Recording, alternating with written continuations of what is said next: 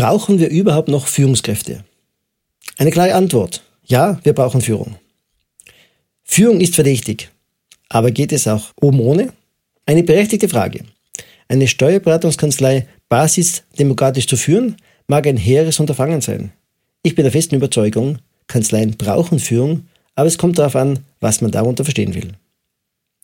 Entgegen der althergebrachten und längst überholten Denkweise ist das Chefsein längst kein Statussymbol mehr, sondern ein Privileg, das sich Menschen selbst erarbeiten müssen. Ausnahmen bestätigen wie immer die Regel. Führungskräfte sind Menschen, die gerne mit anderen Menschen zusammenarbeiten und sich durch ein hohes Maß an Empathie auszeichnen. Ihre Mitarbeit und Zusammenarbeit mit Teams ist von Vertrauen und Respekt getragen. Sie haben die erfolgsentscheidende Fähigkeit, eine Richtung vorzugeben und sie scheuen sich nicht davor, in Konflikten zu entscheiden. Freiheit ist wichtig, um Ideen zu entwickeln. Hierarchie erlaubt, sie umzusetzen.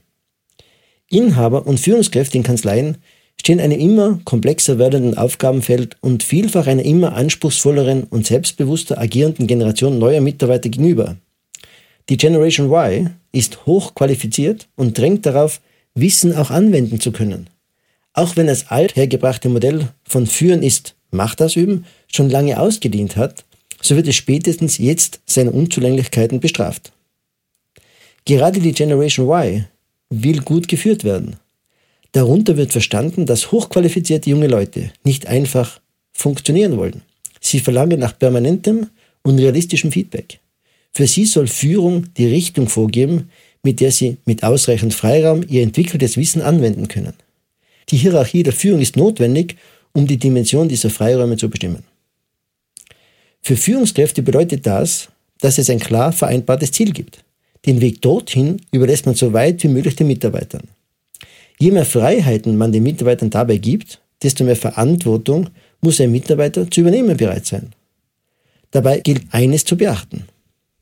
Selbstorganisation will gelernt sein oder zumindest sollten Sie als Inhaber oder Partner einer Kanzlei ein adäquates Rollenmodell dafür hergeben. Und nicht, wie es leider immer noch häufig in der Branche zu finden ist, dass ausgerechnet der Chef derjenige ist, der sich in der Kanzlei selbst am wenigsten professionell organisiert. Führung ist keine Basisdemokratie. Bei all dem kritischen Hinterfragen von Führung und Führenden an sich sollte eines ganz klar ausgesprochen sein. Führungsarbeit zu leisten heißt nicht, einer hat das Sagen, alle anderen haben danach zu handeln oder das Gegenteil davon. Führung von Mitarbeitern heißt nicht, kooperative Teamarbeit als Basisdemokratie aufzufassen. Mitarbeiter zu führen ist zu verstehen, als dass Diskussionen in Teams ermöglicht und gefordert werden. Am Ende liegt es in der Verantwortung der Führungskraft, mit den vorhandenen Informationen die bestmögliche Entscheidung zu treffen. Wer als Führungskraft Entscheidungen scheut, ist von vornherein im falschen Job. Egal auf welcher Ebene, sei es Kanzleileitung oder Teamleitung. Fünf starke Kriterien für starke Führungskräfte. Erstens, eine klare Vision für die Kanzlei. Zweitens, eine definierte Strategie für das Team. Drittens, das Commitment, den Mitarbeitern bei der beruflichen Entwicklung weiterzuhelfen.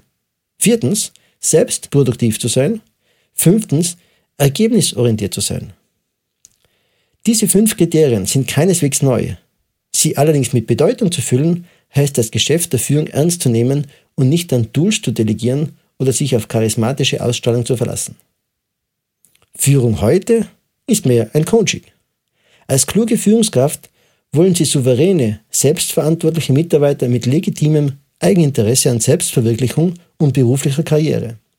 Die Werkzeuge dazu können Sie sich vom guten Coaching abschauen. Erstens, lernen, was ist Feedback und was ist Coaching. Zweitens, ein Rüstzeug zu Feedbackgesprächen. Drittens, Grundverständnis von Teamdynamiken. Viertens, suchen Sie Austauschmöglichkeiten mit Kollegen oder anderen Führungskräften über Problemstellungen. Viermal jährlich hält Sie dabei gesund. Fünftens, organisieren Sie sich selbst 360-Grad-Feedback. Und sechstens, diskutieren Sie Ihre persönlichen Schwachpunkte mit externen Coaches oder internen Führungskräften.